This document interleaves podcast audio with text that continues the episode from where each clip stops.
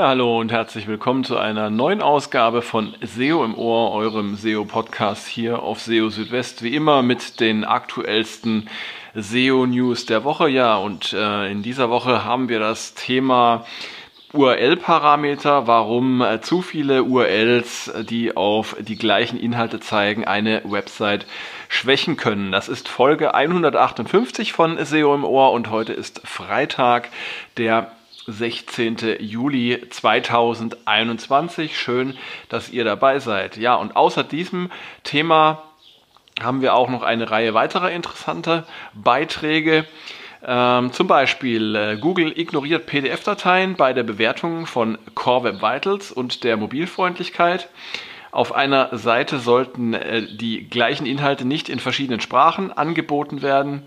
Langsame und schnelle Seiten sollten wegen der Core Web Vitals möglichst unterschiedliche URLs verwenden.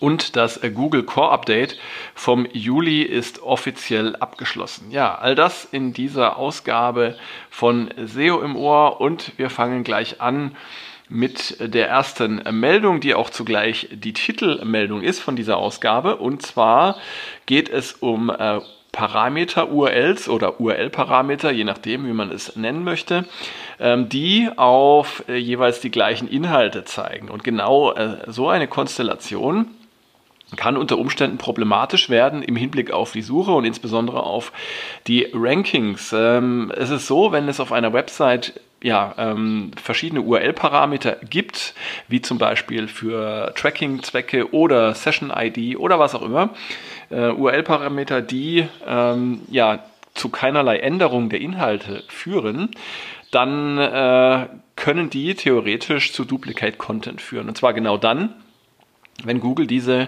verschiedenen URLs mit den URL-Parametern crawlen und auch indexieren kann.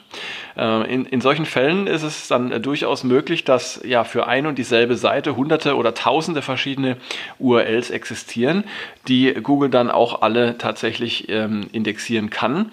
Und äh, kommt es dann zu einer bestimmten Suchanfrage, für welche eine äh, solche Seite dann ähm, in Frage kommt, dann ist sich Google nicht sicher, welche von diesen vielen, vielen URLs dann letztendlich die richtige ist. Und ähm, ja, es gibt dann so eine interne Konkurrenz. Und das kann insbesondere für äh, Suchanfragen mit starkem Wettbewerb dann zu Problemen führen und dann auch die, ja, die Sichtbarkeit und äh, die äh, Präsenz einer Website in der Suche schwächen. Und genau das hat John Müller in den Google Search Central SEO Office Hours vom 9.7. nochmal erklärt ähm, und hat auch gesagt, ähm, dass das eben bei Suchanfragen mit starkem Wettbewerb ähm, so sein kann.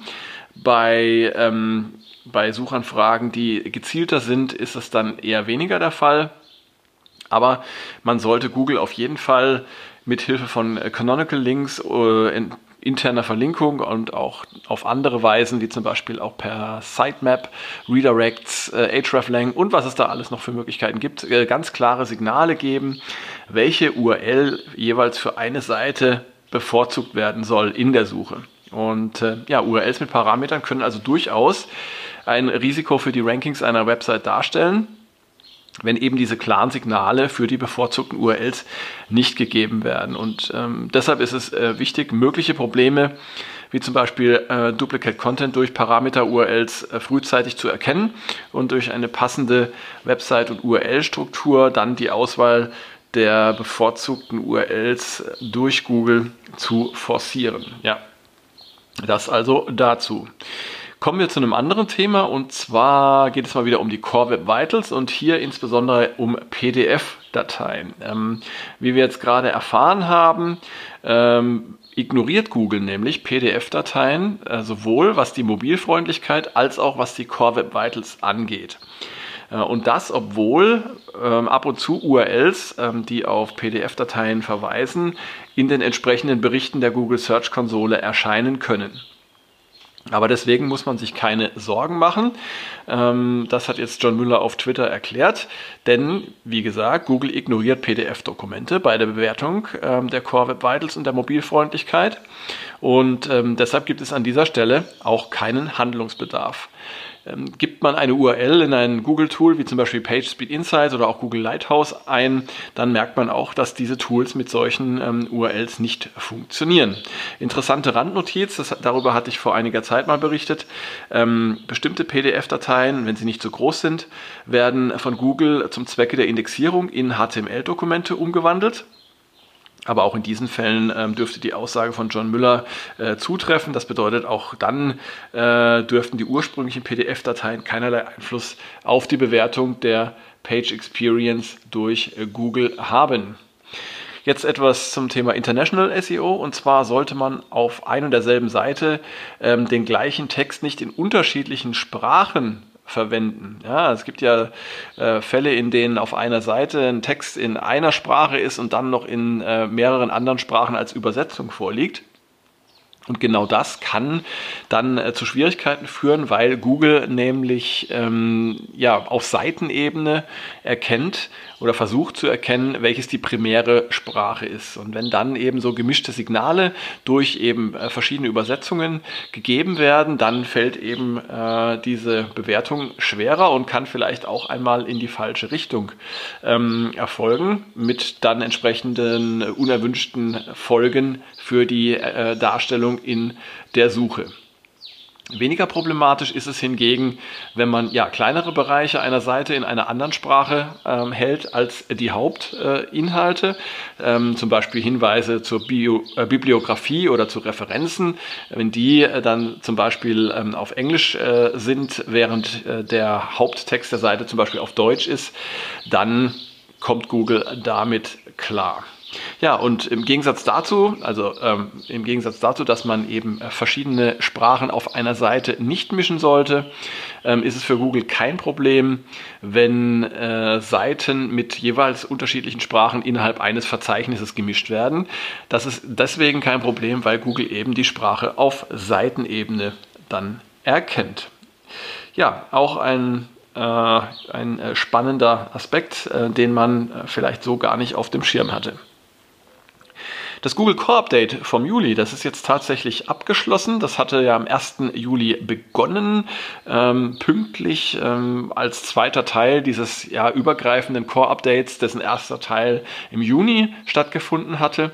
Und ja, jetzt äh, seit dem 12. Juli ist äh, der äh, Rollout des äh, Core Updates vom Juli dann auch durch. Ähm, das heißt, das Ganze hat weniger als zwei Wochen gedauert. Google nennt ja immer so eine Zeitspanne von einer bis zwei Wochen als, ähm, als Dauer für äh, den Rollout von einem Core Update. Und ja, während des Rollouts des Juli Core Updates hat es tatsächlich auch viel Bewegung auf den Suchergebnisseiten äh, gegeben.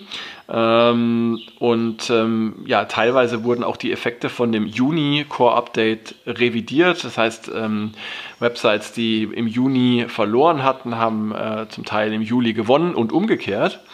Und ja, jetzt, nachdem äh, das Core-Update fertig ausgerollt ist, ist auch die richtige Zeit, um Bilanz zu ziehen. Dabei ähm, sollte man sich nicht nur die Sichtbarkeit äh, einer Website insgesamt anschauen, sondern auch Gewinne und Verluste für bestimmte Keywords, Themen, Seiten und Bereiche überprüfen. Und das erleichtert letztendlich auch die Suche nach Problemen und das Identifizieren von Optimierungspotenzialen. Ja, und dann noch eine Meldung zu den äh, Google Core Web Vitals zum Schluss. Und zwar sollten langsame und schnelle Seiten äh, jeweils unterschiedliche URLs haben.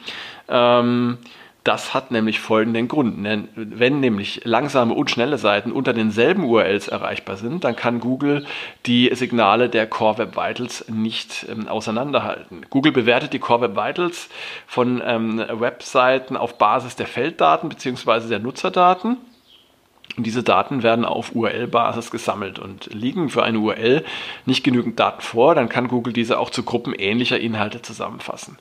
Äh, problematisch kann es dann werden, wenn unter einer URL verschiedene Inhalte verfügbar sind und äh, sich dann in Abhängigkeit davon zum Beispiel Ladezeiten unterscheiden. Das ist etwa dann möglich, wenn es ähm, unter einer URL im eingeloggten Zustand mehr Inhalte gibt als im nicht eingeloggten Zustand. In einem solchen Fall muss Google die Werte für die verschiedenen Szenarien dann äh, zusammenfassen.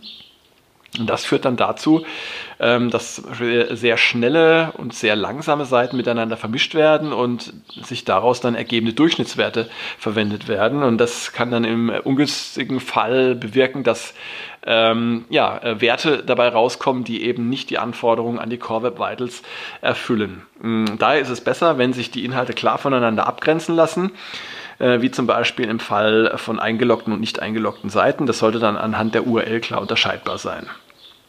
Ähm, und auch wenn sich die Inhalte von den Seiten klar voneinander unterscheiden, hat Google also Probleme mit der Abgrenzung, wenn die URLs identisch sind. Und ähm, daher ist nicht nur, aber äh, in diesem Fall eben auch äh, mit Blick auf die Core Web Vitals auf eine möglichst klare und eindeutige URL-Struktur zu achten. Ja, und damit sind wir auch schon wieder durch mit äh, SEO im Ohr für diese Woche. Ich freue mich, dass ihr eingeschaltet habt und wie immer an dieser Stelle der Hinweis, wenn ihr Themenwünsche habt, wenn ihr Fragen auch habt zu den Inhalten, dann äh, meldet euch gerne bei mir und äh, ich versuche dann die Themen auch aufzugreifen und Fragen zu beantworten. Würde mich natürlich auch sehr freuen, wenn ihr mir auf äh, Spotify folgen würdet. Die entsprechenden Links habe ich euch in den Show Notes hinterlegt. Und ja, in der nächsten Woche gibt es dann eine neue Ausgabe von SEO im Ohr für euch mit den aktuellsten SEO-News der kommenden Woche. In der Zwischenzeit halte ich euch natürlich auch auf dem Laufenden hier auf SEO Südwest. Schaut also gerne täglich rein. Bis dahin, macht's gut. Ciao, ciao. Euer Christian.